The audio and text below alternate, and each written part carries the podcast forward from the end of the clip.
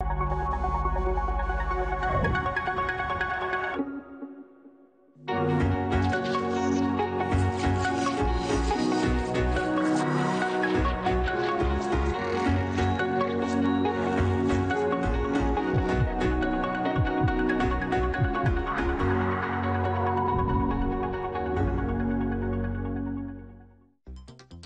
La Organización Mundial de la Salud define la eutanasia como el acto deliberado de poner fin a la vida de un paciente cuando éste enfrenta una condición de salud que lo pone en agonía y no le permite morir con dignidad. En algunos países como Bélgica, Canadá, Nueva Zelanda, Países Bajos, Colombia y España, la eutanasia se ha legalizado. En México, la Ley General de Salud, en su artículo 161 bis 21, señala que la práctica de la eutanasia entendida como homicidio por piedad está prohibida. Existen distintas consideraciones éticas, sociales, científicas, económicas, médicas y jurídicas sobre este tema. ¿Será necesario legalizar la eutanasia en México? Participa con nosotros y forma parte de este debate. Muy buenos días, ¿cómo están? Bienvenidos a su programa Diálogos en Confianza. Yo soy Leticia Carvajal, los saludo con muchísimo gusto. Gracias, gracias por acompañarnos. Eutanasia, un debate necesario. ¿Qué opina usted acerca de esto? ¿Está de acuerdo que se legalice en nuestro país?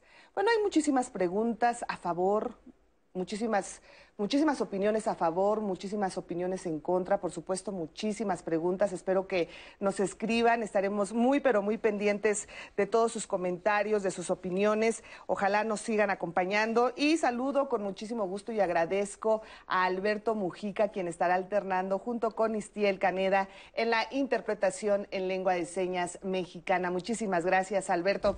Y con el mismo gusto de siempre, saludo a mi compañera Natalia. Ella está siempre muy muy pendiente de sus llamadas, de sus mensajes a través de redes sociales. ¿No es así, Nati? ¿Cómo estás? Muy buenos días. Claro que sí, Leti. Buenos días. Como siempre, un placer compartir este espacio contigo, con nuestros especialistas y, por supuesto, con todas las personas que nos siguen a través de la señal del 11. Como bien lo decía Leti, yo voy a estar muy atenta de todas sus sugerencias, sus comentarios y las preguntas que nos compartan a lo largo de esta emisión. Y le voy a decir cómo nos puede contactar.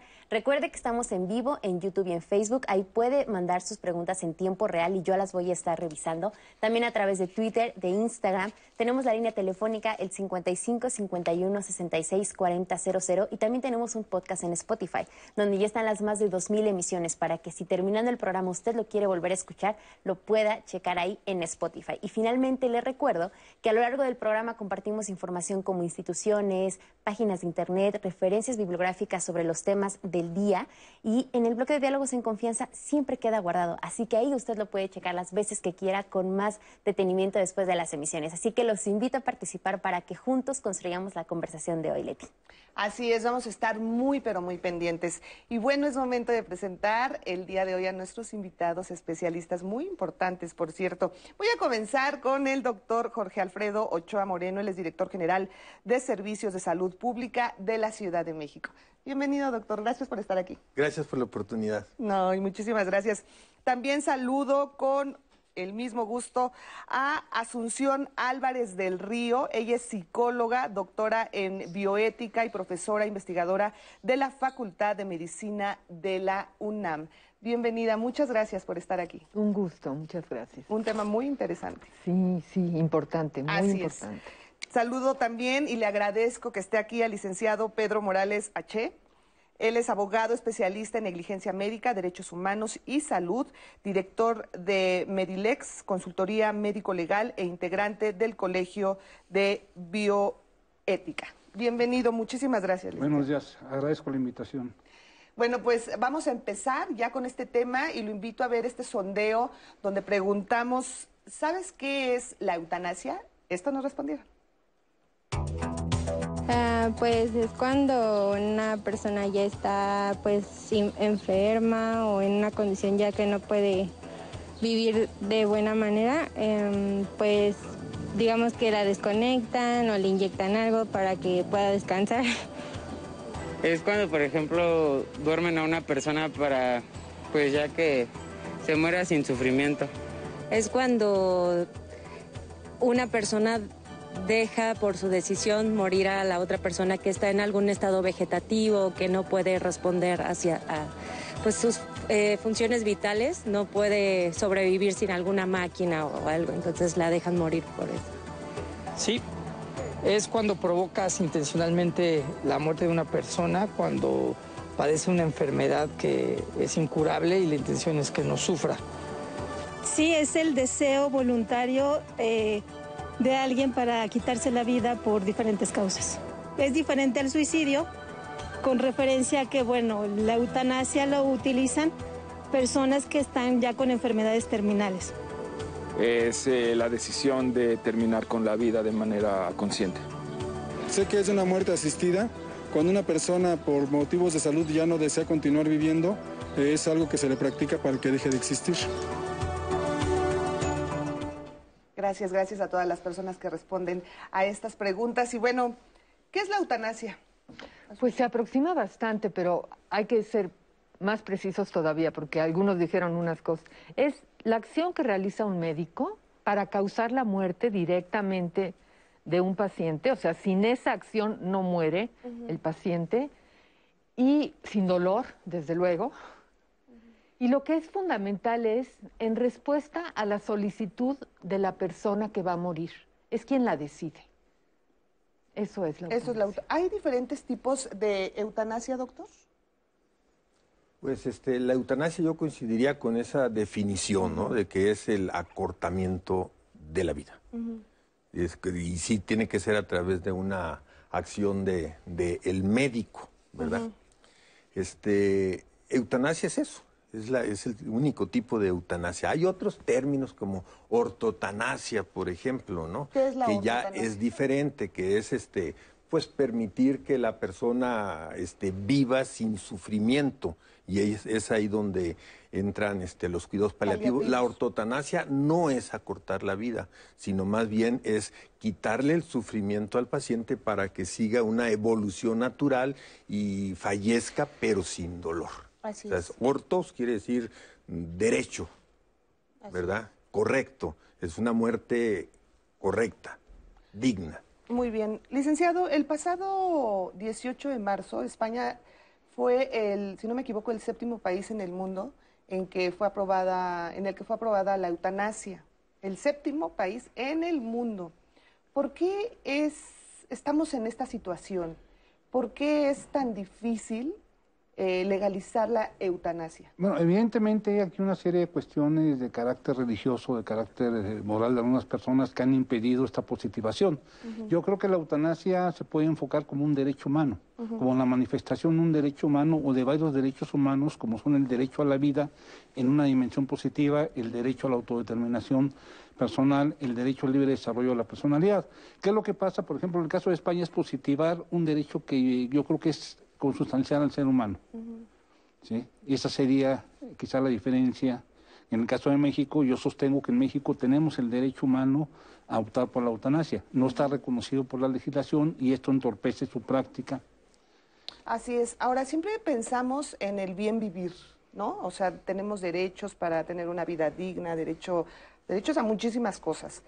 ¿Por qué a veces a, los, digo, hablo de los mexicanos porque vivimos aquí, pero nos cuesta mucho trabajo pensar en la muerte y pensar en que es algo, pues, que tenemos todo seguro, es lo, más seguro que tenemos, pero ¿por qué nos cuesta tanto trabajo tocar ese tema? ¿Por qué nos cuesta tanto trabajo pensar que sí tenemos, pues lamentablemente, esa posibilidad de tener una enfermedad terminal y de que tenemos ese derecho de decidir sobre un bien morir.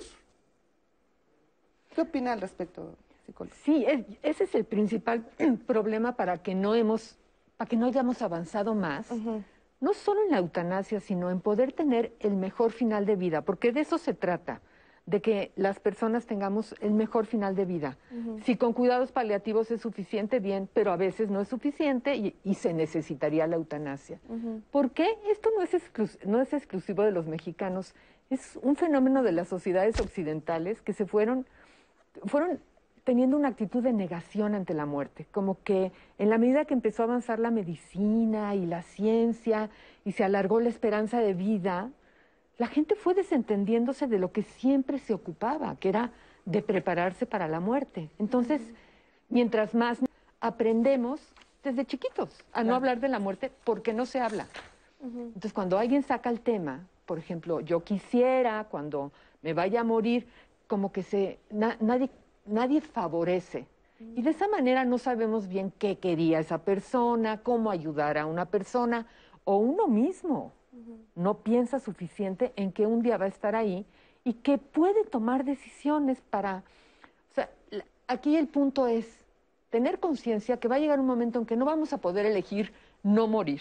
La única elección es morir lo mejor posible. Entonces sí hay que hablar.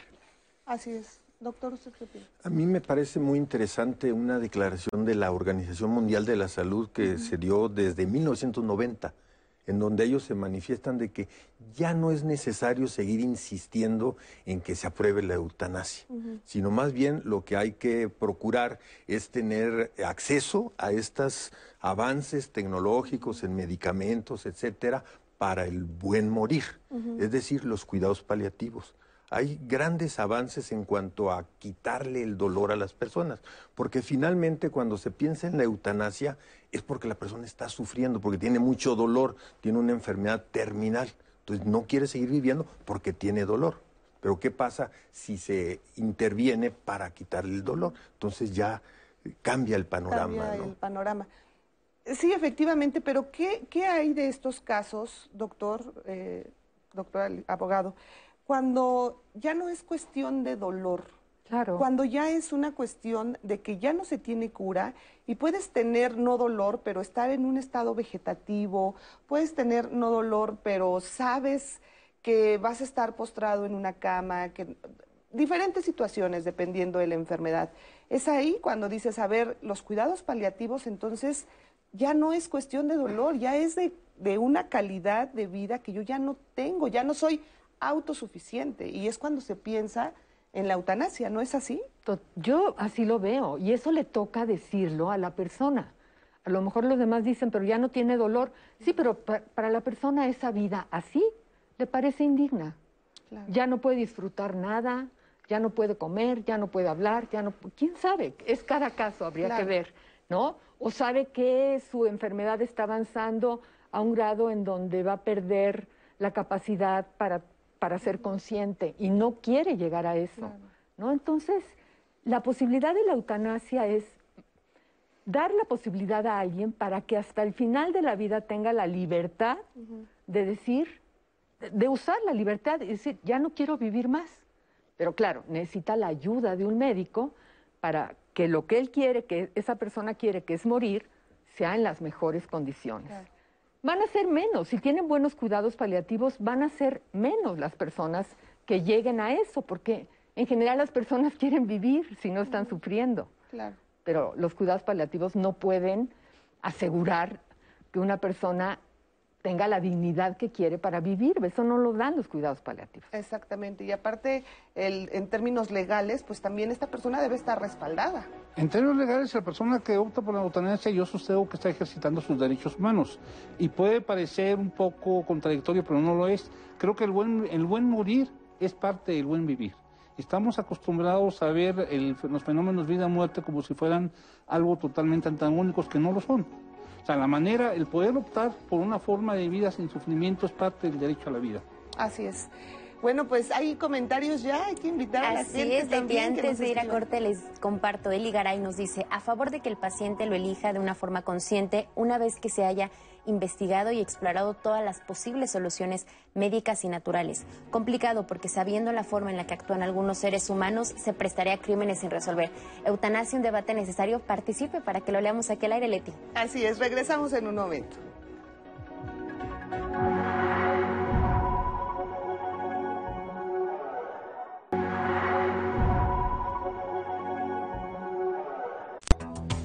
Yo creo que estaría a favor. Bueno, en caso de que, este, en caso de que, por ejemplo, yo pudiera decidir este, eso, yo, yo creo que sí estaría a favor, porque, bueno, yo estoy sufriendo y así como, si tal vez mis, mis pronósticos no sean como tal vez tan buenos como para seguir adelante, tal vez, este, aunque, aunque ya lo haya intentado, este, pues yo creo que sí, este, sí estaría a favor, ¿no?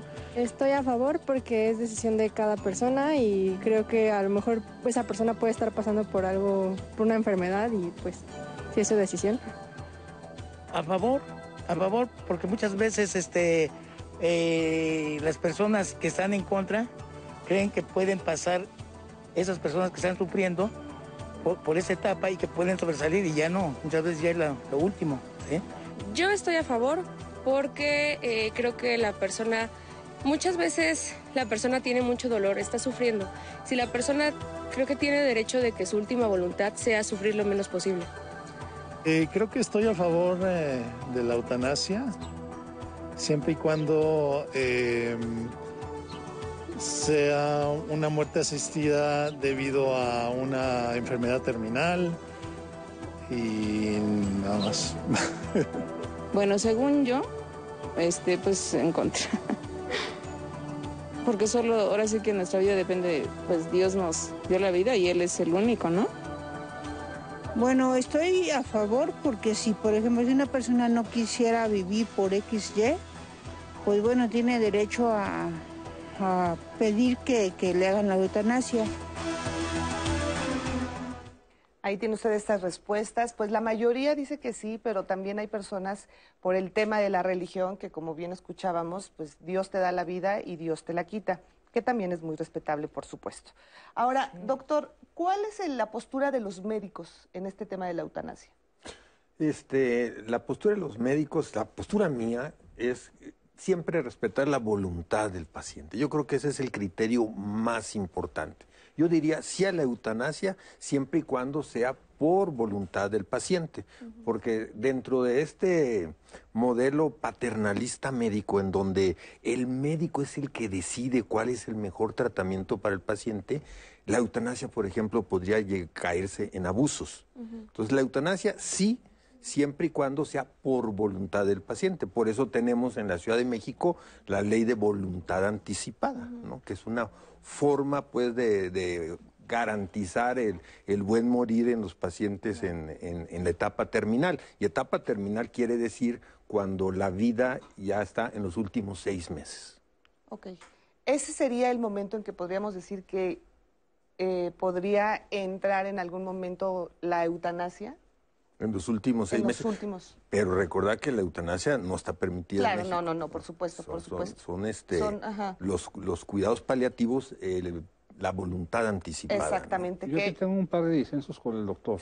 Los cuidados paliativos es una forma de enfrentar una, una determinada condición de salud, pero no sustituyen a la eutanasia. Claro. ¿Sí? primero. Segundo, en el caso de la eutanasia en México no está positivada, pero sí la podemos derivar de derechos humanos reconocidos, tanto en la Constitución como en los tratados internacionales. ¿Qué quiere decir esto? Lo que falta en México, en, propias palabras, es una ley que establezca los mecanismos y regule, establezca una serie de garantías. Pero recordemos que nosotros como personas tenemos derechos humanos que están por encima de, la propia voluntad legislativa. La Constitución, los tratados internacionales, por ejemplo, reconocen el derecho a la vida, reconocen tácitamente el caso de la Constitución Federal el, el derecho al libre desarrollo de la personalidad.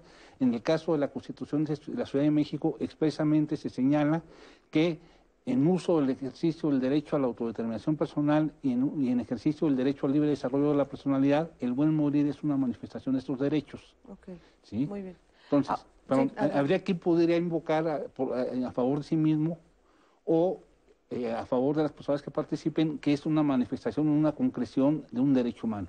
Ok, ahora, aquí se cuenta con la ley de voluntad anticipada, que muchas veces se confunde.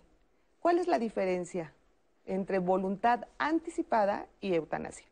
La voluntad anticipada es la que hace una persona que está consciente y competente, como nosotros ahora, previendo que en un futuro pueda caer en un estado de inconsciencia o de incompetencia y no pueda participar en las decisiones que hay que tomar sobre ella relacionadas con el final de la vida. Entonces uno lo deja establecido por anticipado, previendo que a lo mejor se necesita, a lo mejor no se necesita. La ley de voluntad anticipada en la Ciudad de México, por la ley de voluntad del Distrito Federal, también está relacionada, creo que ampara las dos cosas y eso creo que ha creado confusión, pero también ha servido para respaldar derechos. Respalda que una persona que ya no quiere recibir tratamientos que están prolongando su vida y que está consciente para decirlo, lo establezca en un formato de voluntad anticipada. Entonces, se refiere a no recibir tratamientos sin los cuales es posible que la persona muera. Pero es diferente decir, hasta aquí con estos tratamientos, ya no los quiero recibir, a la eutanasia que es, quiero que me den algo para morir. A mí me gustaría que, que entendiendo esto, la importancia de este derecho al buen morir, que si lo tuviéramos asegurado viviríamos mucho más tranquilos todos, los que ya estamos cerca y los que creemos que no estamos cerca, es que estén todos los medios necesarios. Un medio necesario es poder rechazar tratamientos, otro medio necesario son los cuidados paliativos, pero otro medio necesario es la posibilidad de la eutanasia, porque si no es suficiente lo anterior para que una persona tenga un viva bien el final de su vida y lo que quiere es morir, si no es suficiente los cuidados paliativos y rechazar tratamientos y sigue sufriendo y sigue pensando que vivir ya es indigno para ella, pues que pueda decir, ayúdenme a morir en las mejores condiciones. Entonces se necesitan todos los medios. Ahora tenemos unos, pero nos falta la eutanasia, que algunas personas lo necesitan. Sí, claro, es necesaria prácticamente, o sea, porque no nada más es cuestión de el paciente que es el que tal vez está sufriendo más, pero también está la familia, está la situación económica, son muchos factores que, bueno, si a uno como familiar te garantizan que, que haciendo esto, esto y esto, tu familiar se va a salvar, lo haces. Yo creo que la mayoría lo haríamos. Claro. Pero cuando sabes que hagas lo que hagas, ya no tiene ningún remedio, ya no tiene ninguna cura, bueno, pues es ahí cuando se puede plantear este tipo de situaciones. Y a mí me gustaría recalcar algo que nos enseñan las encuestas. Es para quien lo quiera, Claro. para quien está de acuerdo. Por supuesto. Que exista la ley va a permitir que los que quieren contar con ella puedan usarla. Pero los que no quieren contar con ella no van a tener que usarla. Y esto a veces se olvida en la discusión. es, es libertad para elegir. Ahora, ¿qué, qué sucede con las personas, digo hablando de estos países que, que, es apro- que está aprobada, con los niños? Un niño que tiene una enfermedad eh, terminal, que tal vez no es capaz o no tiene esa conciencia de, de decidir, ¿qué pasa ahí? ¿Qué sucede ahí cuando, cuando tú ves que tienes Sí. un hijo y, y no, no tiene esa forma? Bueno, en el caso de los menores de edad se presenta un problema adicional. En el caso de la eutanasia, recordemos que es a petición o por decisión Sí. propia. En el caso de los menores de edad se toma el se torna- eh, existe el problema de quién toma la decisión. En lo personal creo que no se vale que un padre, una madre o familiares tomen la decisión de practicarle la eutanasia porque no sería eutanasia. Hay países donde se reconoce a ciertos menores de edad con cierto grado de madurez el poder tomar esa decisión. Ujú. Pero no es una decisión tampoco fácil para los papás, por ejemplo. Ni para los papás ni para los niños. Pues sí. Porque eso de el grado de madurez, pues caemos en la subjetividad. ¿Quién determina que ese niño tiene el grado de madurez para pedir su muerte? Así es. Ahora, ¿cuáles serían estos pasos para poder, si yo tener mi voluntad anticipada y entonces decidir, tengo que ir con un notario? ¿Cuáles serían los pasos, A licenciado? ver, bueno, básicamente eh, eh, me gustaría reforzar lo que dijo la doctora Álvarez, el sentido de que la voluntad anticipada básicamente lo que a lo que tiende es a evitar actos, actos de resucitación, actos de intubación. Hay dos mecanismos, uno ante notario que sería, hay un mecanismo donde uno comparece ante notario y establece qué es lo que no permite y nombra una especie de representante en vida, otros ante la autoridad administrativa. En relación a la pregunta que hace usted hace un rato hacía, por ejemplo, una de las novedades o que está bastante bien regulada en la reciente ley española es que se establece una figura semejante a la voluntad anticipada para el caso de la eutanasia. O sea, se establece que una persona pueda comparecer y decir que en caso de que tenga un determinado tipo de situación, se, se establezca de manera eh, este, ex ante que él opta por la, por la eutanasia. Y eso permite salvar la situación de cuando los enfermos están en un estado de incapacidad temporal. A ver, entonces, si yo en este momento decido eh, eh, ser, eh, por ejemplo, pensar que me puede dar cáncer en determinado tiempo, ¿no? Y entonces yo digo, si, yo, si me llega a dar cáncer o si me llega a dar una enfermedad de este tipo, no quiero someterme a quimioterapias, no quiero que... ¿Eso, eso es la voluntad anticipada? No, es eso. No, no, porque una persona con cáncer por sí, en- eh, por sí misma puede rechazar el tratamiento. Sí. ¿Sí? No, en el caso de la voluntad anticipada, es si yo estoy en un estado donde mi estado de salud ya no me permita tomar en ese momento la decisión, Ok, ah, ¿sí? muy bien. rechazo medios extraordinarios como puede ser la resucita- resucitación Ah. cardiorrespiratoria, como puede ser una intubación. Muy bien. E inclusive designo a una persona para que en, en algunos casos que yo no haya previsto expresamente pueda tomar las decisiones. Ok, si llego a tener un accidente y Sí, entonces... pero eso no, presupone, presupone que no estoy en estado, en condiciones de tomar la decisión. Ajá. Si yo estoy en condiciones eh, mentales de tomar la decisión, yo puedo rechazar cualquier tipo de tratamiento. Ah, muy bien. Ahora, ¿esto es válido durante toda mi vida? O sea, yo voy con el notario, Sí, firmo... mientras tanto no sea y- revocable. Ajá. Es una Eso- decisión que mientras digo, es revocable, al igual que la decisión de optar por la eutanasia hasta el último momento, pero mientras que no se revoque, subsiste. Es como un testamento. Es una especie de un testamento Muy bien. para cuestiones biológicas o de vida. Ok, bueno, ahora vamos a ver esta entrevista de María Eugenia Aguilar. Eh, yo considero que sí, que definitivamente la eutanasia debe legalizarse, por lo menos debe considerarse de manera seria, de manera formal el hacerlo en nuestro país. Y las razones pues son muchas, pero desde la bioética yo creo que se centran básicamente en cuestiones de dignidad y bienestar, ¿no? En, en cuestiones que, que son inherentes a situaciones más de lo que percibimos que cuestiones físicas o fisiológicas, ¿no? Nuestro cuerpo de alguna manera eh, tiene un punto de inicio y un, y un término, nuestros órganos tienen también un tiempo de vida, pero el ser humano no es solamente eso. El ser humano es espiritualidad también, eh, son sentimientos, y, eso es lo que de alguna manera, eh, cuando se habla de eutanasia, yo personalmente considero que no se toma en cuenta así. Esto, en caso de legalizarse, se tendría que quedar dentro de un entorno hospitalario y tendría que ser el procedimiento realizado por personal médico. Pues el primer argumento en contra viene del propio personal médico en muchos casos, porque ellos estudian para salvar vidas, ellos estudian para preservar la vida y el juramento hipocrático es lo que les indica. Entonces, eh, como que choca un poquito esta situación de si yo estudié para salvar una vida, para de alguna manera eh, hacer que las personas tengan un, un mayor longevidad y en condiciones adecuadas, porque también tendría yo que estar eh, quitándoles la vida de alguna manera o no, aplicando eutanasia. Pero también el juramento hipocrático dice que hay que preservar la vida en condiciones de dignidad y de bienestar.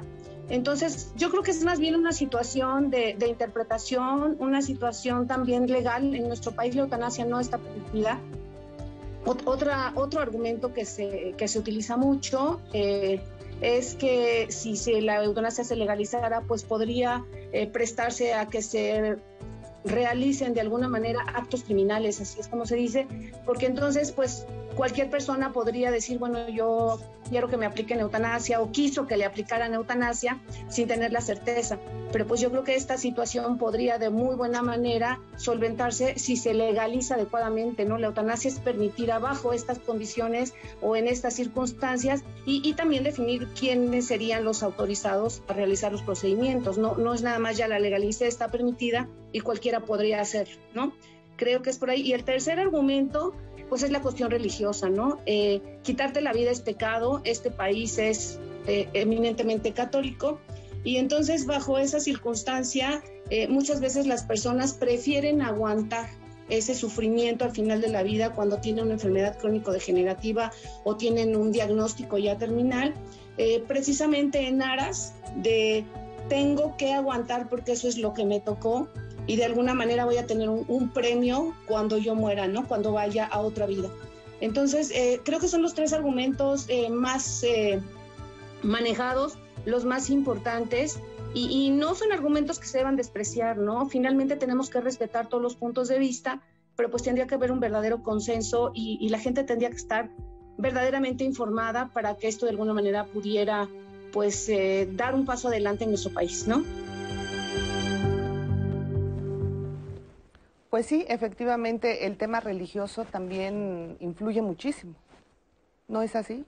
Sí, sí. Y, pero hay que decir que, que también dentro de la religión católica, que es la que predomina, Hay diferentes posturas, afortunadamente yo diría. Porque además hay que decir, para alguien que está decidiendo el final de su vida, es muy importante tener la tranquilidad espiritual de que está actuando bien, ¿no?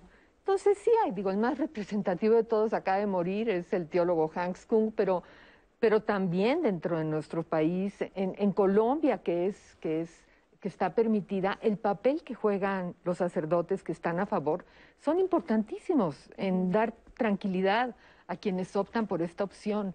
¿Por qué? Porque Dios da la libertad hasta el final de la vida, no la quita al final. Entonces, si es la manera en que uno muere mejor, no, no está en contra de eso. Eso piensan algunos católicos. Así es. Ahora, escuchábamos también del juramento hipocrático de los médicos, que también ahí, pues, eh, eh, depende de cómo piensa un médico, a qué se está dispuesto. Ahora, mi pregunta respecto a esto es, en países que sí es, en donde sí está, sí es legal la eutanasia, ¿un médico se puede negar?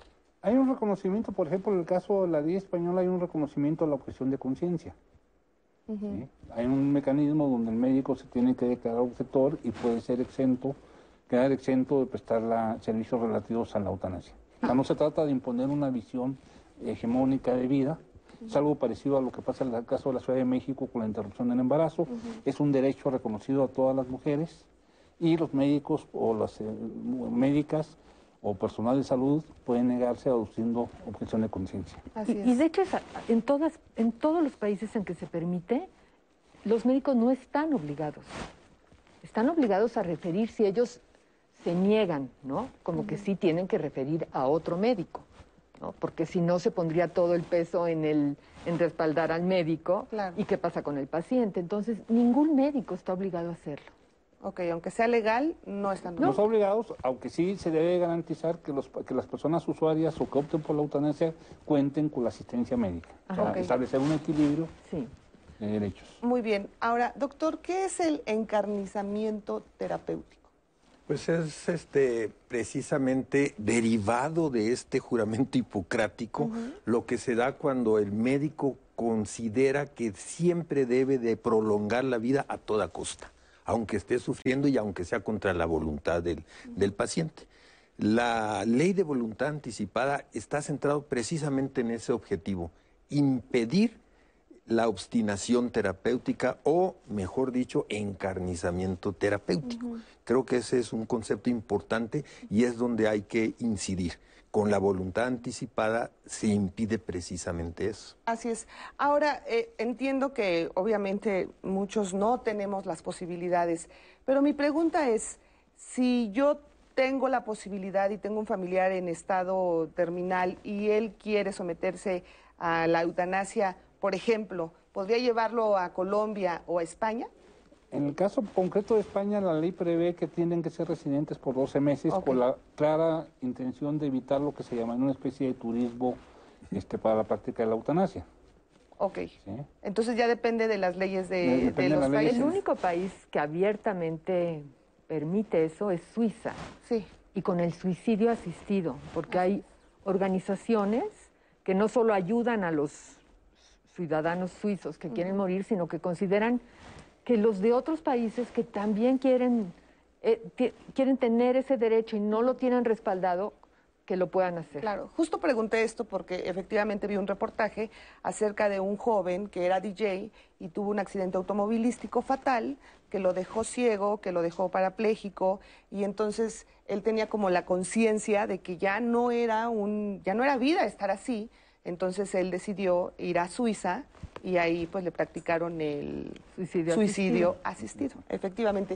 Nati, tenemos muchos comentarios. Así es, Leti, les comparto algunas de las opiniones que el público nos ha hecho llegar a través de las redes. Nos dice Gabriel Reyes Serrano, estoy de acuerdo con la eutanasia, es dar un fin más humano a una enfermedad o discapacidad que cause más agonía y sufrimiento. Liliana nos dice, estoy de acuerdo con la eutanasia ya que es un derecho humano sobre mi vida y mi cuerpo. Brisa Gallardo, la eutanasia es voluntaria y por lo tanto debe ser legal y accesible a todo aquel que lo solicite, pues es nuestro derecho. Los que legislan deberían dejar de lado sus convicciones religiosas y actuar en pro de los derechos humanos. Qué bueno que se abre el debate. Carmen Huerta, yo sí quiero que me apliquen la eutanasia como una muerte digna. Creo que si ya alguien no puede valerse por sí misma y además está sufriendo, lo más digno es que le ayuden a uno a bien irse. La muerte de Jesús fue voluntaria, ¿no es así? Fabiola Tames, la eutanasia debería ser un derecho para poder llegar a tener el bien morir. Y también nos llegan algunas preguntas a través de las redes sociales y en una de ellas nos dicen, también hay enfermedades mentales incurables, aunque la persona esté sana físicamente. En este caso también entraría la eutanasia, nos pregunta Austreberto Martínez. Y en nuestras llamadas, Jorge Salomón nos comparte, mi madre tuvo una enfermedad degenerativa y muy dolorosa. Es muy triste ver a una persona querida en esta situación. Todo mundo opina en contra de la eutanasia, cuando el enfermo es el que tiene que decidir. Y ahorita que hablábamos de lo religioso, el pasado 21 de marzo la, Iglesia Católica hizo una crítica a la aplicación de la eutanasia en enfermos terminales. En su editorial del semanario Desde la Fe declararon que la vida debe estar por encima de las ideologías. Y se señaló que en el mundo de hoy hay muchos retos y uno de ellos es que a las personas se les ha convertido en seres en masa, sin personalidad y a, cada, y a cada vida en algo útil o inútil al planeta. Y todo esto fue con motivo del 25 de marzo, que es el Día Internacional de la Vida. Y es por eso que nosotros tenemos una cápsula preparada con el teólogo Julián Cruzalta. Vamos a verla. La vida es un regalo de Dios para la Iglesia Católica Romana. No tenemos derecho a quitarla en este aspecto. Dios lo regala. Las teologías católicas contemporáneas llevan la discusión a la palabra vida. En el mundo antiguo, en el griego, había dos, dos términos para la palabra vida. Uno era bios, de ahí viene la vida en castellano, y otro era zoe. Bios es un sustantivo impersonal que no remite a personas, sino a probabilidades estadísticas. Y en cambio, Zoe es el verbo vivir, es un verbo activo intransitivo. Nadie me puede vivir más que yo. Legalizar no significa obligar a nadie. O sea, legalizar eutanasia no significa que se va a matar a las personas o se va a tomar decisiones por ellas. Pues aquí entra el asunto de conciencia tanto los médicos como los pacientes, habría mayores libertades. Penalizarla obliga a todo mundo. Legalizarla nos da libertad de conciencia. Cuando alguien acepta ese regalo y cuando alguien dice ya no es regalo para mí, pesa mucho esto, no lo quiero para mi vida. De mayor libertad de conciencia pasaría que la gente creyente tendría libertad de conciencia, no lo obligaría a ir en contra de su mirada religiosa. Para México es bueno discutir públicamente. Estar a favor de ciertas eutanasias no significa ser asesino, ni ser criminal, ni estar matando gente. Es decir, no, no se trata de matar viejitos y mucho menos condicionar edad. Eso, es eso todo es lenguaje discriminatorio de prejuicios. Es decir, necesitamos una discusión seria y ética, centrada en la ética. Y sí, a veces las miradas religiosas nos falta discutir desde la propia religión, que es la vida. Pues sí, porque muchas veces desde la mirada religiosa se piensa que se tiene que tener un sufrimiento para trascender, para llegar a ese lugar donde, pues, el paraíso, el lugar prometido o como se le quiera llamar. Pero hay países católicos como España o Colombia donde, pues sí, está aprobada la eutanasia y eso, pues, abre las puertas a que también en México se pudiera hacer esto, ¿no es así? Claro. En Bélgica también hay una parte de la población. Por supuesto, yo creo que, hay, como lo dice muy bien este teólogo, hay que, hay que respetar la libertad de las personas. Penalizar obliga a todos y los pone en la misma situación a todas. Nadie puede. Legalizar da la libertad y la libertad de conciencia. Y por supuesto que yo creo que hay muchas interpretaciones de la religión católica. El, el Vaticano se opone, pero yo creo que con argumentos, ahorita escuchaba eso y decía, porque a, la gente se le toma como rebaño, todo lo contrario de lo que hace la eutanasia, es tomar a una persona muy en serio y ver qué quiere sobre su vida en el final de su vida. Es todo el respeto a la vida de esa persona. Todo lo contrario de los argumentos que, escuché, que decía, ¿no? Entonces yo creo que sí hay lugar. Claro. Ahora, eh, el tema también de la familia de la gente que está alrededor de la persona que, está en estado terminal. También es todo un debate porque eh, la familia siempre quiere luchar para que, para que su enfermo se sane, porque siempre están pensando que puede ocurrir un milagro y que entonces tal vez les están quitando esa posibilidad que existe, cuando muchas veces no hay forma, ¿no es así, doctor? Sí, definitivamente aquí tenemos que partir del principio de autonomía. O sea, es la voluntad del paciente lo que debe de prevalecer sobre encima de las decisiones de, los familiares. La, voluntad, la, la, libertad de decidir sobre su propio cuerpo. Entonces, eso no perderlo de vista para no caer en que los familiares puedan incidir. Por eso la importancia de la, de la voluntad anticipada, dejar por escrito y ante notario cuál es la voluntad y que se debe respetar por los, por los parientes. Ahora, ¿qué, sucede en este caso de la voluntad anticipada? Que él tiene la firma, que fue ante un notario, pero se opone el hijo y dice, no, yo no, no estoy de acuerdo. Prevalece la voluntad anticipada. Y si algún médico o alguna médica no reconoce la voluntad anticipada, incurre responsabilidad. O puede ser demandado civilmente, puede ser, si es un eh, médico, médica, eh, de servidora pública, puede ser eh, objeto de responsabilidad administrativa, responsabilidad patrimonial. O sea, la voluntad anticipada vincula tanto a los familiares como al personal de salud. Y si yo ya firmé mi voluntad anticipada y tengo esa conciencia tal vez en ese momento y digo, no, sí, sí, sí, sí, sigo grave, sí, conéctenme porque ya me arrepentí. Sí. Prevalece la voluntad de la persona. Sí. Se revoca. Todo el tiempo, todo el tiempo. Además, no se necesita la voluntad si uno está consciente. Ajá. Entonces, es momento de decir lo que había escrito no y lo que quiero ahora es esto. Ok. Pero, por ejemplo, cuando el caso, ahorita en tiempos de COVID, que dicen me van a intubar y entonces me van a sedar, ¿ahí podría aplicarse? Una persona sedada o intubada, ahí opera, si tiene su voluntad anticipada, lo que, lo que él determinó. Salvo que entrando consciente hubiera dicho, yo acepto cualquier tipo de acto médico. Muy bien. Vamos a hacer una breve pausa y regresamos con más de este tema, eutanasia.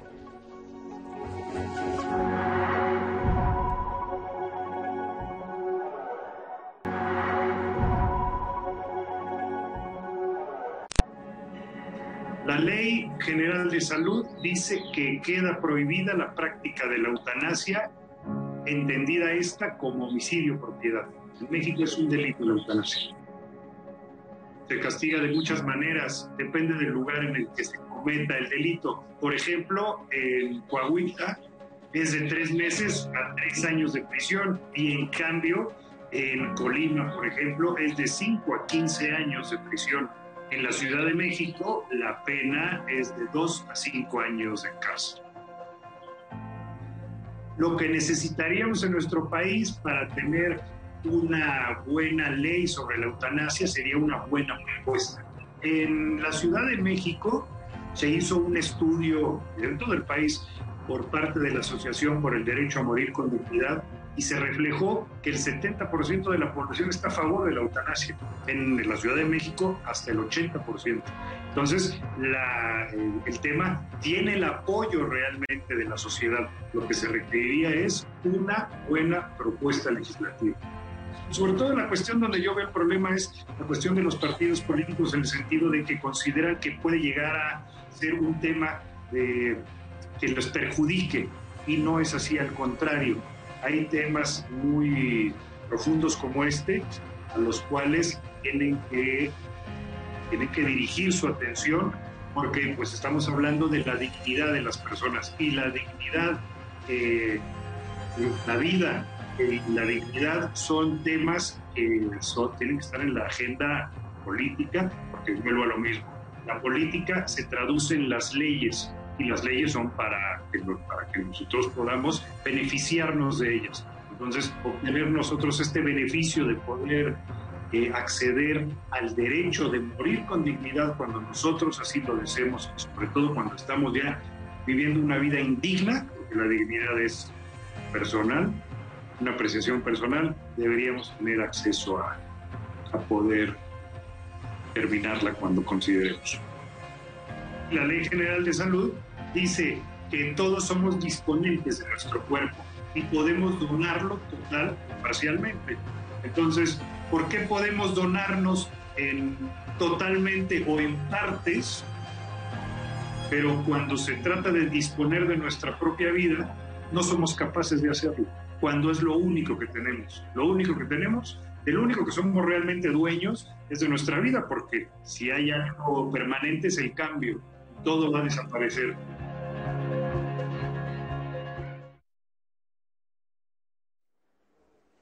Pues sí, es una muy buena reflexión porque al final dices, bueno, si tengo derecho a donar mis órganos, a que mi cuerpo se pueda utilizar para, para estudios, ¿por qué no poder tener ese derecho a morir dignamente? ¿No es así? Ahora, en México ha habido casos en los que los pacientes demanden ese derecho a una muerte. No hay documentado ningún, ningún caso, ¿sí? Este, me gustaría comentar, eh, hacer un comentario en relación a la prohibición de la ley de salud. Sí. El Congreso Federal es incompetente para prohibir la, la, eutanasia. Es una cuestión que en principio recae en cada Congreso estatal. Muy bien. Ahora, ¿la eutanasia es igual a un suicidio asistido? Mm, es parecido. parecido. ¿Cuál sería la diferencia?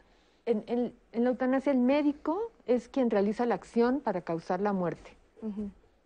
Y en el suicidio asistido. Hay una figura penal que es un delito, que es el suicidio asistido, que es por, eh, no tiene nada que ver con la eutanasia. Yo decido privarme de la vida porque aposté uh -huh. este, el hipódromo y perdí mucho dinero.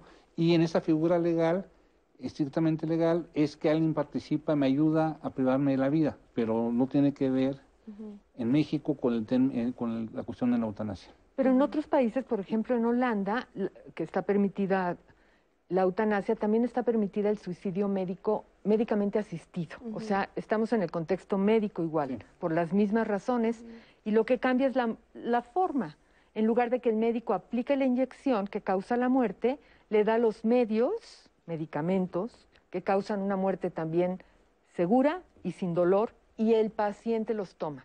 Esa es la diferencia. Ah, muy bien. En cuestión de eutanasia. Ajá. Diferente a la figura penal en, en, mexicana. Claro. Sí, también era lo que comentábamos eh, detrás de cámaras, que eh, leí de un caso de un señor que vivía con un alcoholismo, que sí. no podía ya con él, y él decía, a ver, o sea, ya me metía muchísimos tratamientos, esto no es una calidad de vida, mi alcoholismo ya no me lo permite, y entonces él pidió someterse a, a, la eutanasia. a, eutanasia. Y cumplía los criterios Exacto. legales, porque lo que hay que decir es, por supuesto, en cada lugar hay criterios legales, claro. y el primero es que hay un pedido voluntario, uh -huh. luego un sufrimiento intolerable, y lo que varía mucho entre los países es eh, que, por ejemplo, en Holanda, Bélgica, Suiza, para el suicidio asistido, uh -huh. lo, lo determinante es que hay un sufrimiento intolerable causado por una condición médica que no se puede aliviar, pero no establecen tiempos. No dicen la persona es terminal, la persona le quedan seis meses, no establecen tiempos. Por eso, y esto da lugar a que también personas con enfermedad mental que pueden hacer un pedido voluntario, que sería más o menos donde entraría este caso. Ajá, pero por ejemplo en este caso cuando una persona con depresión, ¿no? O sea, pensando que es una enfermedad.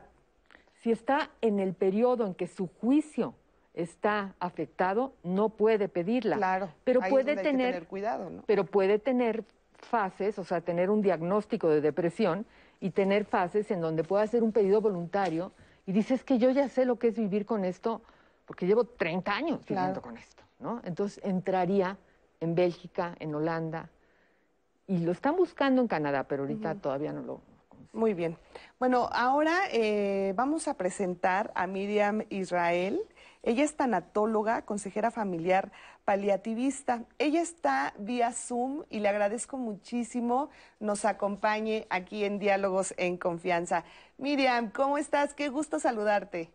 Gracias nuevamente, qué gusto estar en casa. Así es, efectivamente, esta es tu casa, Gracias. Miriam. Bueno, Muchas a ver, gracias. ¿es necesario legalizar la eutanasia aquí en México?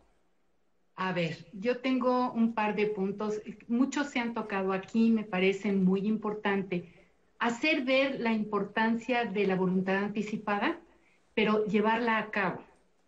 Esta parte de la obstinación terapéutica es lo que muchas veces lleva a la gente a que pida la eutanasia, porque están en un hospital, ¿sí? Con grandes dolores y no hay terminación, no hay para cuándo termine. Cuando el punto sería, ¿para qué empezamos a entubar? ¿Para qué empezamos a dar vida artificial?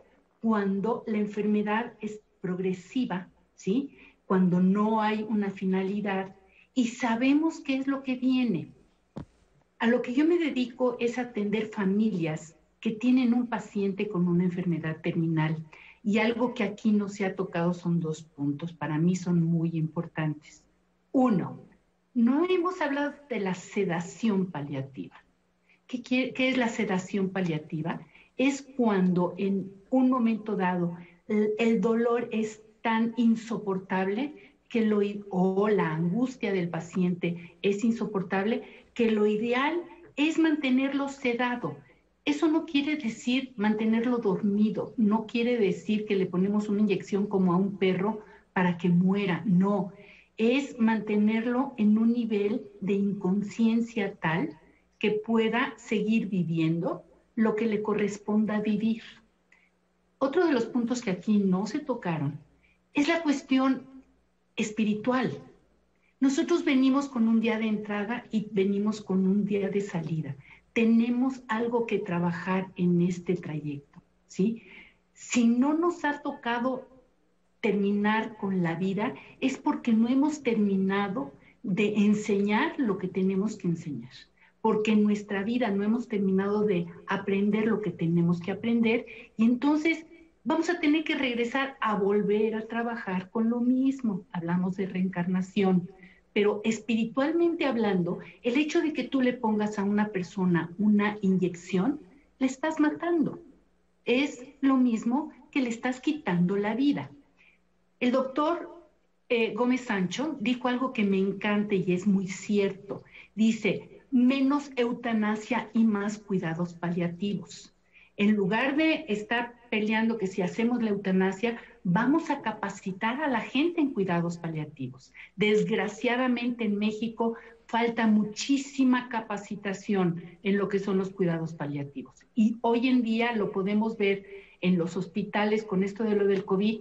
Y mi punto es, como para qué llevas a tu papá si ya está muriendo, ¿sí? Si ya está en el último momento, mejor quédate con él en casa y abrázalo y dile cuánto lo amas.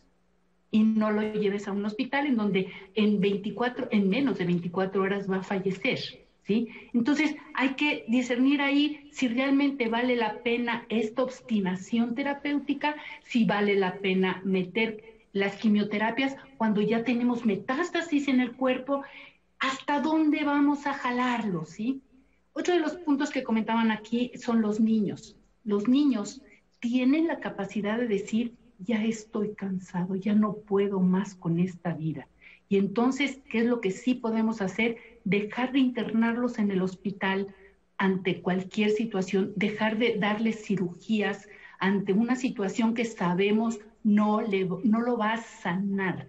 Esa es la pregunta. ¿Va a sanar o solamente voy a alargar la agonía? ¿De qué se trata esto? Y entonces la eutanasia puede ser, si tú te quieres morir, ¿sabes qué? Mira, te puedes inyectar esto, puedes dejar, puedes dejar de comer. El adulto mayor generalmente cierra la boca o un paciente en fase terminal cierra la boca porque ya no quiere comer, ya quiere morir, ¿sí? ¿Y qué hace la familia? Le mete la sonda nasogástrica. Eso es obstinación terapéutica. Ahora, aliviar o contener el dolor es suficiente para mantener a una persona con vida a pesar de su, de su estado de salud? Mira, una persona que tiene el dolor controlado no te va a pedir la eutanasia. Eso, eso está dicho ante los grandes maestros de los cuidados paliativos. Una persona que tiene su dolor controlado y que la familia está en armonía y que la familia se puede, sabes, ¿no? Que puede estar con una contención, no te va a pedir la eutanasia. Aunque sepa que no tiene cura. Aunque sepa que no tiene cura aunque sepa que no tiene cura. ¿Por qué? Porque entonces lo que podemos hacer, claro, hay situaciones en que me vas a decir, bueno, si quien no tiene familia, quien no tiene como, sabes, ¿no? Que no tiene esta contención, pues sí, sí puede pedirle eutanasia, pero la cuestión es, ¿es eutanasia o es un suicidio asistido? Ahora, estar a favor de los cuidados paliativos es necesariamente estar en contra de la eutanasia? No. No, o sea, yo en lo personal, por mi, eh, por mi formación espiritual, ¿sí? Por mi formación de cuidados paliativos, yo te digo, en cuidados paliativos podemos llegar hasta el final de una forma que el paciente viva con calidad. Porque a mí me gusta llamarle, eh, los cuidados paliativos es vivir con calidad hasta el final, hasta el último día. Ahora, Miriam, tú nos comentas que todas las personas tenemos un inicio y tenemos un fin y tenemos un, no, bueno, no sé si lo entendí bien, pero lo que yo entendí es como que tenemos un porqué estar aquí hasta el último día de nuestras vidas. ¿Un para qué? Un para qué, exactamente. Esto también aplica, o sea, el, el decir esto en una persona que está postrada en una cama, que ya no se vale por sí misma. O sea, ¿tú seguirías pensando en que tiene un para qué estar de esta forma en esta vida? Tú y yo no lo podemos entender. La única persona que lo puede entender es la persona que lo está viviendo. Por eso, fíjate, una de las formas que yo les recomiendo a las familias cuando tenemos este caso, porque por supuesto que hay casos de que la familia, el paciente no puede morir, ¿sí?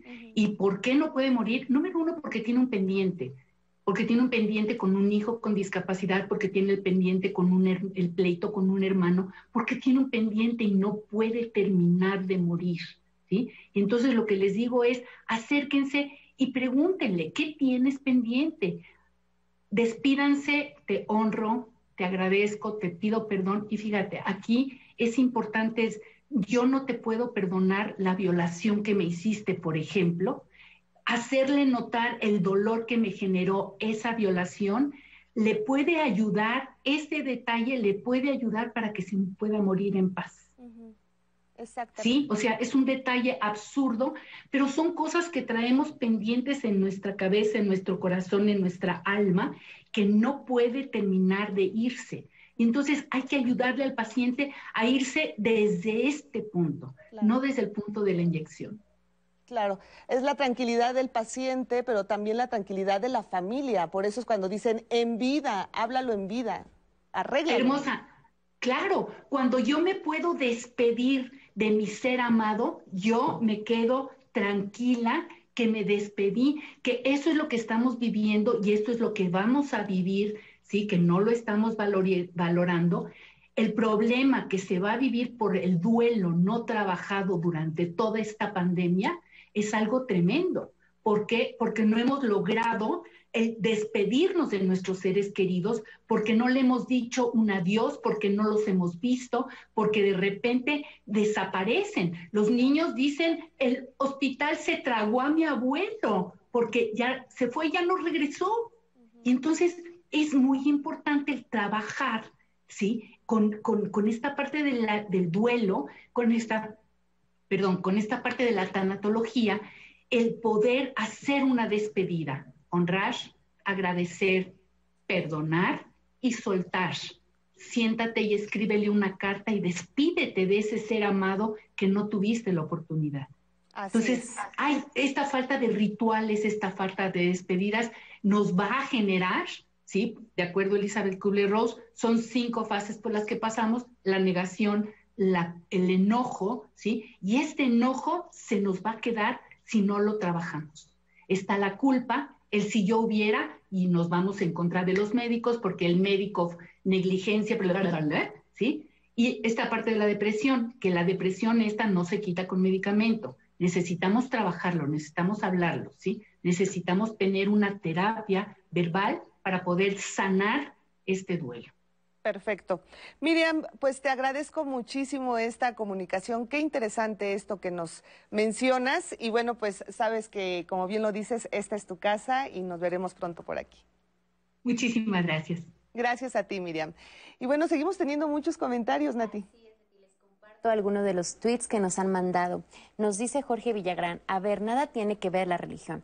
Por eso el padre de la medicina, Hipócrates, habla, habla de la vida, no de matar a quien se cree que ya no tiene remedio.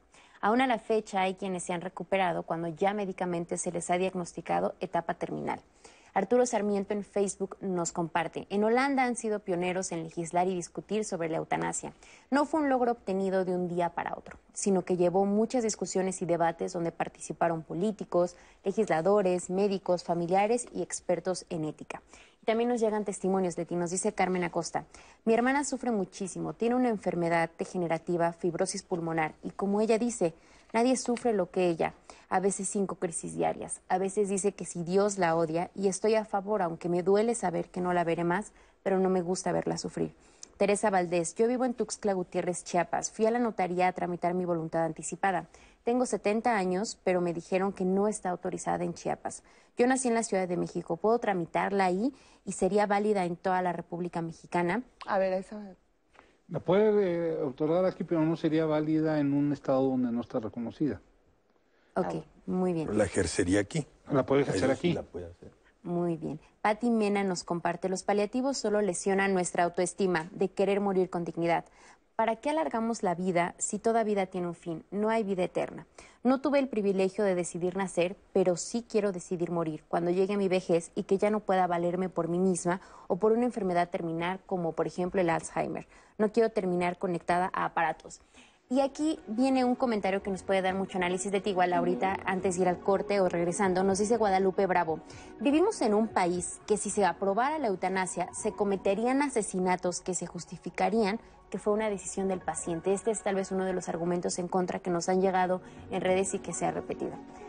Pues sí, muy interesante esta pregunta, licenciado. Pero gente- el, el- el que se permita la eutanasia no, no significa que se permitan situaciones que no encuadran en la eutanasia, son justiciables. Así es. Vamos a hacer una pausa y regresamos con este tema. En un momento regresamos aquí en Diálogos en Confianza. Se han presentado muchas eh, propuestas, tanto en los congresos locales como en la Cámara de Diputados y en el Senado, que establecen eh, la eutanasia en la Ley General de Salud. Eh, nunca pasa, nunca pasa porque en la constitución política, que es la Carta de Derechos de todos los mexicanos, no se establece como un derecho. Se establece el derecho a una vida digna. Mi propuesta es que quede en la, en la constitución establecido como un derecho.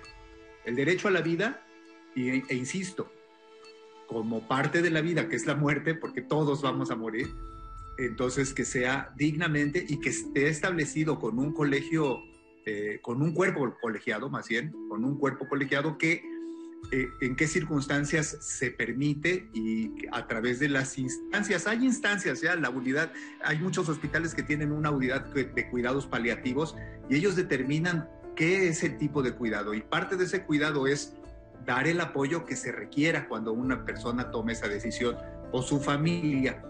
Y hay que tomar en cuenta también en qué casos la familia no tiene conflicto de interés, porque eso también es una cosa muy frecuente. Y que la persona, si es posible, porque eso ya existe, que haya una autorización previa. Bueno, en el caso de la Ciudad de México existe una ley de voluntad anticipada pero esa ley eh, justamente tuvo eh, muchos artículos que se invalidaron porque no tienen ese sustento constitucional.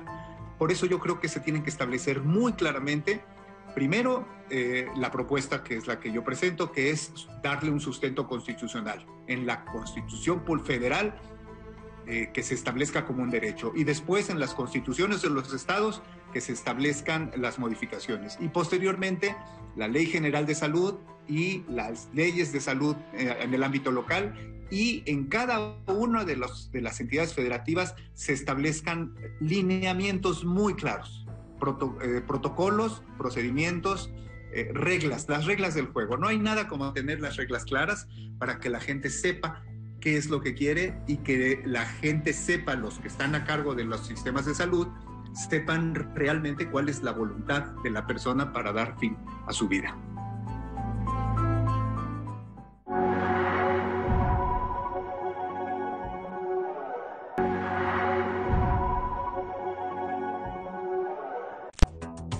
Pues si hubiera una legislación estaría de acuerdo. Obviamente yo creo que justo, ¿no? ya desarrollar una legislación en donde sí vengan algunos protocolos o se digan quién es la persona que decida esta, bueno, quién toma la decisión de hacer la eutanasia o no, creo que sería correcto. Claro que sí se debe de legalizar, siempre y cuando nuestras normas y legislaciones estén bien aplicadas para que esas se puedan llevar a cabo y que lo hagamos bien todos. Sí, sí, definitivamente. Yo creo que sí. Yo creo que sería bueno hacerlo de forma legal siempre para la seguridad de todos, ¿no? Y también para el bien de las familias que, bueno, optan o, familiares que optan por, por ese camino, ¿no? Creo que quitaría muchas culpas al respecto y pues al final del día también deslindaría de responsabilidades a quienes optan de manera amorosa quizá en, en darle la eutanasia a sus familiares. Todos tenemos derecho a decidir cómo queremos vivir y también debemos de tener el derecho de cómo podemos morir. Pues ahí están estas respuestas muy interesantes y la mayoría pues coincide en que pues sí sería bueno que se legalizara. Ahora, licenciado, ¿qué se necesita para legalizar la eutanasia en México? El caso en México que cada Congreso local, el caso de la Ciudad de México, el Congreso de la Ciudad de México expida, ya sea o reforma alguna ley o expida una ley, estableciendo todo el mecanismo. Ahora, el tener la ley de voluntad anticipada es un paso. Yo creo que es un, prim- un primer acercamiento, pero que es del todo insuficiente para la problemática que plantea la, la eutanasia. Creo que es necesario que se empiece a discutir en México la posibilidad de hacer eh, reconocible, positivizar este derecho y hacerlo asequible a toda la población. Ahora, mucha gente piensa que teniendo la eutanasia ya de forma legal se podrían incurrir en pues en asesinatos o en situaciones que tal vez la persona no quería, pero el familiar dice, no, sí es necesario. Esto no, es no, porque una hay idea una regulación- hay equivocada. una- hay- es una idea equivocada. O sea, los homicidios se van a dar con ley o sin ley. En el caso de la eutanasia hay mecanismos que regula el otorgamiento del consentimiento informado. Ahora, como sociedad, ¿estamos preparados, Asunción, para eh, tener la eutanasia de forma legal? Yo creo que esas encuestas lo demuestran muy bien. Y, y lo que comentaba también el abogado Héctor Nebot, que esta encuesta que organizó la, la Asociación por el Derecho a Morir con Dignidad, un 70% a nivel nacional a- la prueba. Es lo que suele pasar. En la mayoría de los países la sociedad está más preparada antes que los políticos, ¿no? Entonces, yo creo que sí, yo creo que sí es, es algo que necesita la sociedad, que quiere, que daría mucha tranquilidad a la gente saber que el final de la vida va a estar lo mejor posible Claro. y que se va a contar con todo lo que garantiza que sea digno y que muera de la mejor manera. Así es, porque al final de cuentas es una decisión que cada quien toma, doctor. Por supuesto, yo creo que la ley de voluntad anticipada es un gran paso hacia la eutanasia, porque finalmente lo que se está poniendo en el centro es esa libertad de que cada quien decida el tratamiento que quiere recibir su cuerpo. Entonces, parte de la voluntad anticipada pudiera ser recibir la eutanasia. Es parte de lo que se especifica. Yo quiero recibir esto. Pero sí tener cuidado cuando se legisle en esto que yo mencionaba al principio de el modelo paternalista que todavía padecemos y que es un producto de, del famoso juramento hipocrático, que hace más de dos mil años del juramento hipocrático y que existe el mito, creen que nos los hacen jurar a los médicos. No es cierto, no, los- no nos los hacen jurar.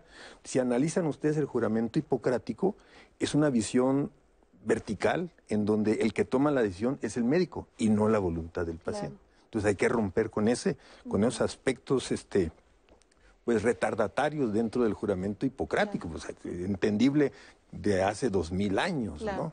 Y, y, y, por ejemplo, quiero pensar, y, y yo me imagino que es así, un médico siempre lucha, obviamente, porque el paciente eh, tenga una calidad de vida, porque el paciente se cure en muchas ocasiones, pero también para el médico, pues, él tiene que estar consciente de que no siempre va a ser así, pero por lo que escuchamos en muchos comentarios, pues muchos médicos se niegan precisamente por este tema, porque piensan que son como, ellos están para dar vida, no para dar muerte. Así es. Pero ahí está entre la decisión del médico y la decisión del paciente. Debe estar siempre por encima la voluntad del paciente. del paciente, efectivamente.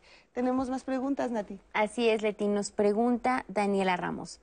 ¿Eutanasia será una decisión de gente con posibilidades económicas o el IMSS la financiaría en caso de ser aceptada en México? La idea es que en México, en el momento que se legisle, la idea sería que fuera un componente de los servicios públicos de salud, ¿sí? como pasa en el caso de la Ciudad de México con la interrupción legal del embarazo, y el que quiera asistir a los servicios privados, si puede hacerlo, quedará en libertad, pero las personas que no podrán acudir a los servicios públicos deberían poder acudir a los servicios públicos de salud. Muy bien. Muy bien, les comparto más testimonios que nos han llegado en YouTube. Nos comparte Georgina Ramírez. Mi hermana tuvo cáncer de mama y posteriormente de pulmón. Su enfermedad fue de 15 años. Al final ella pidió ayuda para su bien morir y le dieron la sedación asistida. Al final no hubo dolor. Y también nos pregunta Gema Ortiz, ¿saben cuánto cuesta legalmente con un notario hacer la voluntad anticipada?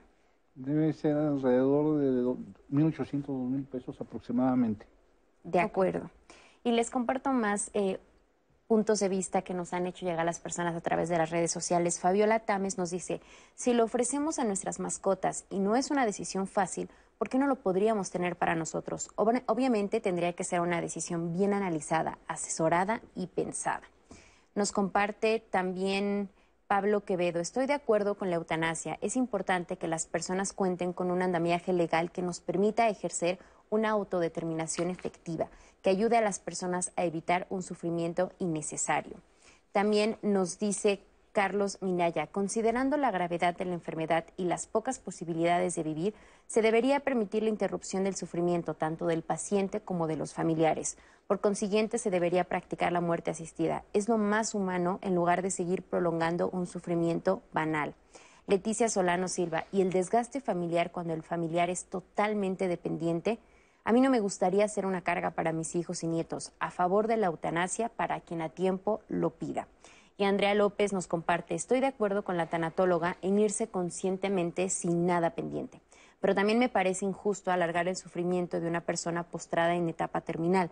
La compasión por ellos también puede ser una forma de aprender a irse. Alma Chontales, estoy totalmente de acuerdo con la eutanasia.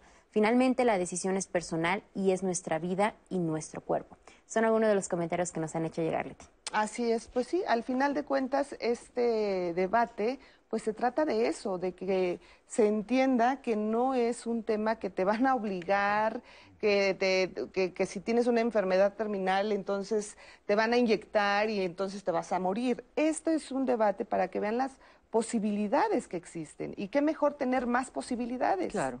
¿No es así? Exacto, de eso. Realmente lo que está pasando ahorita es que se obliga a las personas a que sigan viviendo cuando no quieren vivir, cuando es su vida. Así es. Esto es muy, muy importante. Pero bueno, eh, vamos ahora a, quiero presentar a Andrés Castuera. Él nos va a hablar acerca de una obra de teatro muy, pero muy interesante y que nos va a hacer reflexionar muchísimo. Andrés, ¿cómo estás?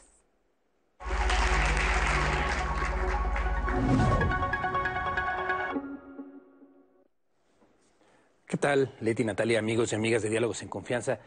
Tú lo dices muy bien, una obra que nos va a hacer reflexionar. Esa debería ser la misión de todo, de todo el teatro que se hace, cambiar, no a lo mejor la opinión de las personas, pero sí la visión de quienes asisten a una sala de teatro.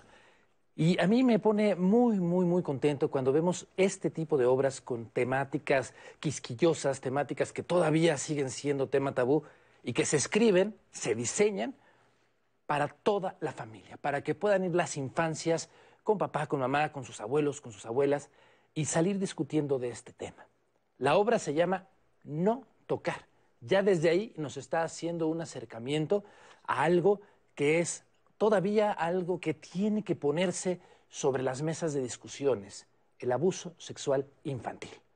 Un tema en el que hay una gran asignatura pendiente, en donde nuestro país, ocupa lugares vergonzosamente altos.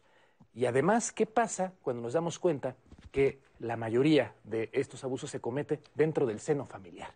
Y entonces toman una obra de teatro donde justamente se habla de esto, del abuso sexual infantil cuando sucede en la familia, todo lo que hay alrededor.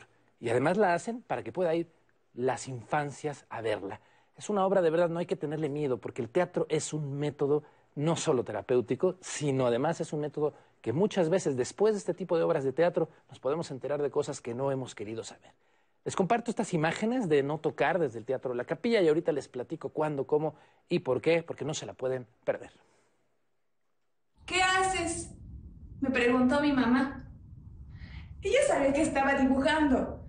Era obvio, pero cuando hace ese tipo de preguntas es porque quiere hablar. De lo que sea. Así es siempre. Mm, pues dibujando. Ah, ¿y qué dibujas? Mm, no sé. Creo que nada. El tema principal de esta obra es el abuso sexual infantil y va a ser contada a través de Luis y María. Ellos van a estarse preguntando qué es una caricia a lo largo de la obra y van a tener que enfrentarse a esta situación por la que ningún niño debería de pasar. Lo que nos gustaría que el público se llevara de esta obra es que se deje de ver el abuso sexual infantil como un tema tabú, porque únicamente si se habla vamos a poder enfrentarlo. Hace mucho que no me sale un dibujo bonito. Como que no tengo ganas. Es porque estás creciendo. Eso dice mi mamá. Y se va a acostar a mi cama. Aún no sé exactamente qué es una caricia, pero por lo menos sé lo que ya no es. El abuelo dio por hecho lo que yo había dicho. Faltaba más. Yo no digo mentiras. Bueno, no muchas. Y la historia nos habla de dos personajes. De María, una niña de 8 años que está sufriendo abuso sexual por parte de un familiar, y de su mejor amigo Luis, quien la está acompañando en este viaje y en donde ambos se preguntan qué es una caricia. Porque al parecer María está recibiendo ciertas caricias que no la están haciendo sentir bien y al contrario de eso la hacen sentir triste, llora, no quiere volver a jugar en la escuela ni hablar con nadie. Me siento muy extraña. ¿Qué será? ¿Por qué? Espero que el abuelo de Luis no le cuente nada a mi mamá sobre mi prima. Y sobre las caricias. Y el dolor que punza. Y el miedo. Nosotros queremos que la gente se lleve al ver la obra la importancia de estar creando herramientas para poder prevenir el abuso sexual infantil, pero también el poder enfrentarlo, el poder asumirlo, no solo como persona, sino como sociedad. Nosotros nos dimos cuenta con esta obra que nadie está exento de poder eh, estar en esta situación. Es un peligro latente en la sociedad. Pero al abuelo, que le gusta explicar las cosas con detenimiento, me dijo que antes de lo que yo quisiera hacer con María, incluso antes de querer volver a ser su amigo, antes estaba su salud, su integridad, sus no lágrimas. No le va a creer. Le va a creer a mi prima. Ella es mayor. Nada más con este cierre de Bridget Jacqueline, que nace el personaje de, de María, no me va a creer, porque ella es mayor.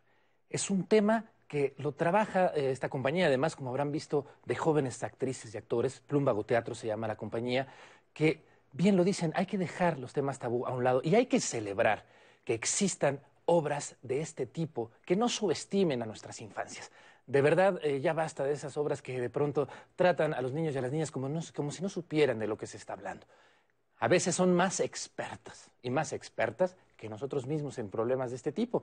Y hay que llevarlos, hay que disfrutar y dejar, dejar que hablen, dejar que nos cuenten lo que está pasando, porque muchas veces estas obras de teatro son detonantes de situaciones que no queremos ver que están sucediendo en nuestras familias. Y si no está sucediendo en nuestras familias, qué mejor que ir al teatro para saber qué es una caricia y qué no es una caricia, porque bien lo decía Dulce García, la directora, ¿no? También hay que, hay que prevenir. Estos son temas que se tienen que hablar y yo celebro muchísimo que el teatro además que sea un dramaturgo mexicano, que sea una directora mexicana y que sea un reparto mexicano. Y esto lo van a poder ver en el Teatro la Capilla a través de la virtualidad. Todavía no se, están muy claras las condiciones, ya lo hablábamos la semana pasada, de los regresos a los escenarios. Todavía hay eh, una falta de, eh, de poner las reglas claras de cómo se puede regresar a la presencialidad, pero el Teatro La Capilla está transmitiendo en vivo las funciones en esto que le hemos llamado teatriming. Ustedes la pueden ver los domingos a las 12.30 se va a transmitir los sábados, perdón, sábados a las 12.30 desde el Teatro La Capilla hasta el 24 de abril y justamente estaremos todo este mes dedicado a las infancias. Vamos a traerles recomendaciones porque ya hay nuevamente teatro, algunas presenciales, algunas híbridas, pero vamos a tener todas las, todos los jueves de abril, vamos a estar hablando de teatro mexicano para las infancias aquí en esta sección dedicada al teatro mexicano en diálogos en confianza y no se pueden perder no tocar los sábados de abril desde el Teatro La Capilla. Hasta la próxima. Muchas gracias. Gracias, gracias Andrés. Excelente recomendación y por supuesto que nos vamos a conectar al Teatro La Capilla. Muchísimas gracias. Nos vemos el próximo jueves. Y bueno, pues estamos ya a punto de concluir este programa de la eutanasia. Y seguimos teniendo muchas llamadas y muchos comentarios, Nati. Así es, Leti. Les quiero leer una pregunta que nos llegó en esta transmisión en vivo en YouTube. Diana García nos pregunta, ¿quiere saber dónde puede ver o quién la puede orientar sobre la ortotanasia que se mencionó al principio del programa, ya que ella tiene un familiar a quien en México no le pueden practicar la eutanasia, pero le llamó la atención este concepto que se mencionó? Muy bien, pues eso sería con los servicios de salud pública de la Ciudad de México, con la Secretaría de Salud de la Ciudad de México. Existe una coordinación especializada en el tema de, la ortotanasia, de los cuidados paliativos, de la voluntad anticipada y se puede referir ahí. Perfecto, muchas gracias. Les comparto más de los testimonios que llegaron a lo largo de la transmisión. Este Reyes nos dice, sería lo mejor cuando ya no hay calidad de vida, que nos pongan en paz. Ulises Villarreal, claro que sí, mucha gente sufriendo con dolores, incomodidades, mucha gente torturando a familiares, obligándola a estar postrada, prácticamente que por su enfermedad. Así es su condición sin vida, por esa idea malentendida religiosa. Betsy Nieto piensa que sí es un bien, un bien que es necesario. Eh, tío Cuac dice, el paciente por lo general no puede decidir o dar su aprobación por su gravedad en algunos casos. Bárbara Apreciado, lo que se requiere hablar más en familia sobre nuestra existencia y cómo lo afrontamos. La decisión no es de otros. Susana Camacho Ruiz, el infierno es el que viven los pobres pacientes terminales, solo que los han tenido a muchos pacientes en estas condiciones. Así es, muchísimos comentarios que agradecemos, por supuesto. Y llegó el tiempo de las conclusiones, no nos gusta, pero mm. llegamos casi al final. ¿Con qué nos quedamos, Asunción? No, yo celebro mucho que se haya tocado este tema. Yo creo que es importantísimo que se entienda bien qué es y qué no es, que se entienda que es una decisión que toma alguien o con la que quiere contar a alguien por si la necesita, que pueda contar con la opción de decir ya no quiero vivir más, ayúdenme a morir bien. Que se entienda esto, que nadie más decida, porque a veces eso es lo que se confunde, y que desde luego se tienen que establecer criterios muy claros para que no se cometan abusos como los que comentaron algunos de los que estaban escuchando. Entonces, felicidades por haber dedicado este, eh, este, este espacio a este tema. No, muchísimas gracias porque ustedes son los que lo hacen posible y por supuesto toda la gente que nos ve.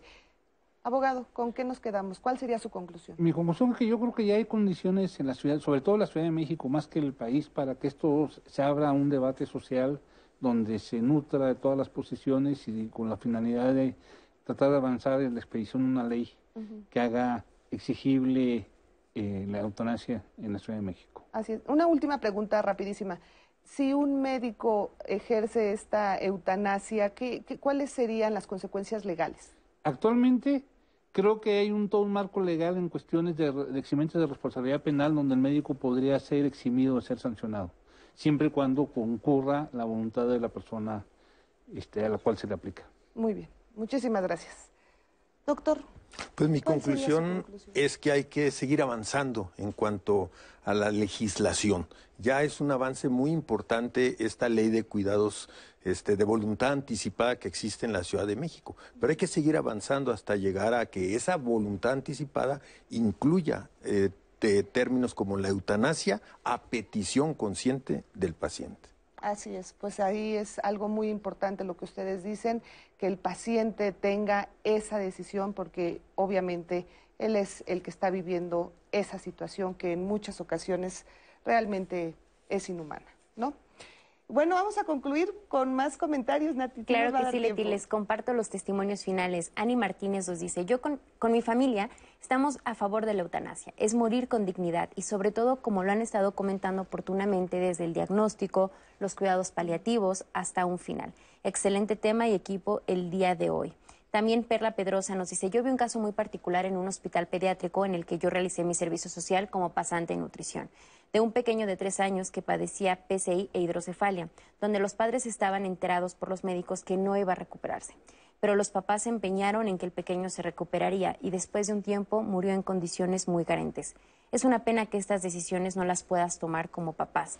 Y en adultos yo estoy más que de acuerdo porque en ocasiones la familia se opone a las decisiones propias del enfermo y si se encuentra postrado o no es independiente la familia que queda como responsable, al final ya nadie quiere hacerse responsable en realidad porque es un desgaste físico, emocional, económico y social es mejor respetar la decisión del bien morir. Y bueno, Leti, esta es la reflexión con la que nos quedamos. Y quiero también mandar muchos saludos a las personas que nos siguieron a través de la señal del 11 y también de nuestras redes sociales, a Leticia Romero, a Toscano M, a Nick a Luz María Aguilar, a Carmen González, que nos veía desde Mérida, a Guillamar y Luz Padilla. Y los invito a que mañana no se pierdan el programa porque el tema es No puedo tener hijos con Marisa Escribano. Y dentro de ocho días, Leti, vamos a hablar sobre las acciones contra el maltrato animal un tema que sin duda alguna nos va a dar mucho de qué platicar con los especialistas. Ustedes piensen cuáles son las preguntas o cuáles son los testimonios que nos quieren compartir en torno a este tema que va a estar muy interesante dentro de ocho días aquí en Diálogos. Así, así es, ojalá nos puedan acompañar, por supuesto, mañana Marisa Escribano, tema muy, pero muy interesante. Yo le quiero agradecer de verdad nos haya acompañado, espero que este tipo de programas pues nos inviten a reflexionar, que esa es la intención. Gracias por acompañarnos, lo invitamos a que continúe la programación del 11. Oiga, yo los espero a las 9 de la noche en el noticiario nocturno. Hasta la próxima.